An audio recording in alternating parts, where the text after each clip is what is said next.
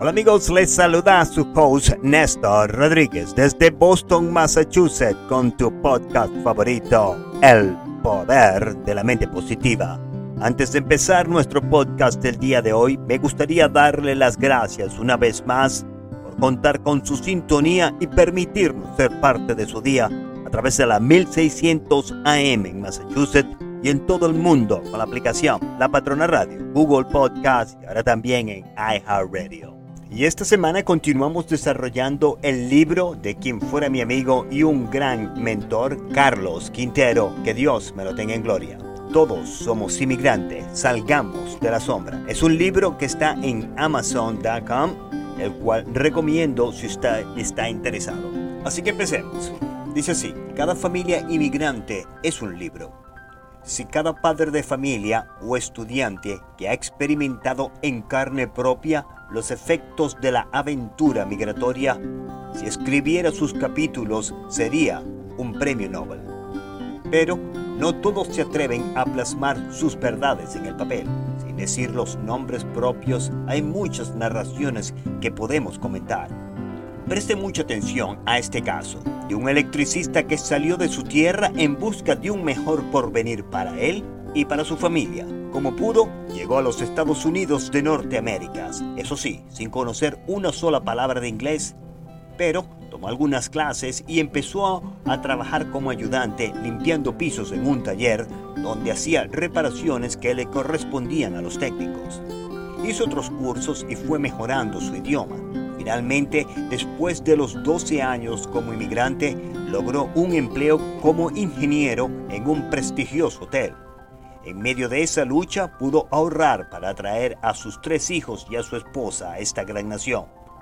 Los primeros dos años trabajó solitario, sin descanso, hasta legalizar su estatus migratorio en los Estados Unidos.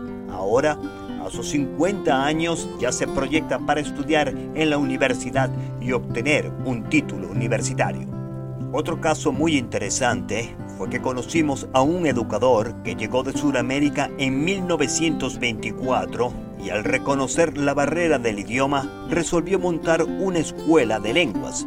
Esa identidad tiene hoy 89 años y sigue cumpliendo el objetivo que dejó su fundador.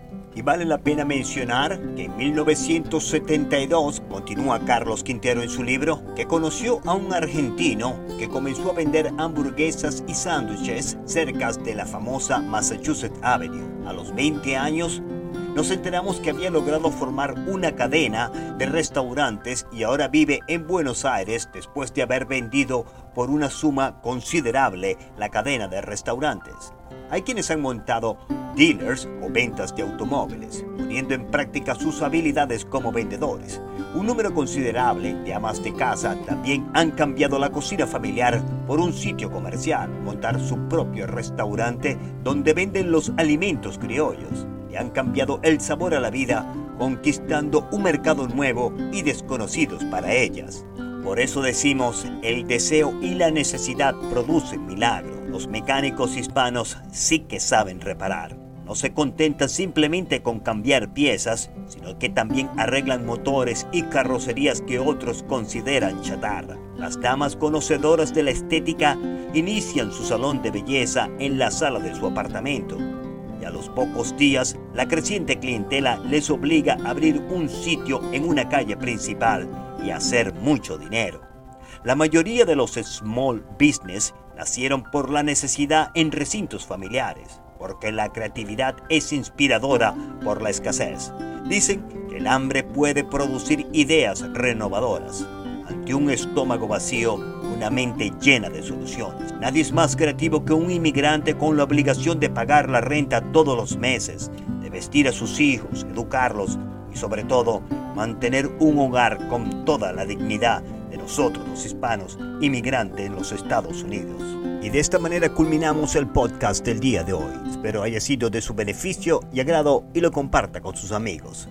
Y nunca se olvide lo que hemos compartido anteriormente con la analogía que existe entre su subconsciente y un jardín fértil, en donde la hierba mala crece en abundancia si no se siembran semillas de plantas más deseables. Con la autosugestión es el agente de control a través del cual un individuo puede alimentar voluntariamente su subconsciente con pensamientos de naturaleza constructiva o por negligencia permitir que los pensamientos de naturaleza destructiva se filtren en ese rico jardín que es su mente. Siéntase como una persona de éxito y usted lo alcanzará. Desde los estudios del poder de la mente positiva se despide Néstor Rodríguez un mensaje de autosuperación para nuestra clase trabajadora en Massachusetts y en todo el mundo a través de la aplicación La Patrona Radio. Disponga usted de los micrófonos, señora directora Juanita Benítez, y que tengan un maravilloso día. Este podcast ha sido patrocinado por newyouketo.net. Visítelos su nuevo website donde usted podrá descifrar de una forma sencilla la dieta keto para beginners, para principiantes. También tienen recetas las cuales están formuladas y diseñadas para que usted pueda bajar de peso de una manera sencilla y efectiva. newyouketo.net y recuerde, después de sufrir un accidente automovilístico o de trabajo y sufra de dolor de cuello de espalda, visite spinalrehabgroup.com, donde siempre estamos pensando en su salud.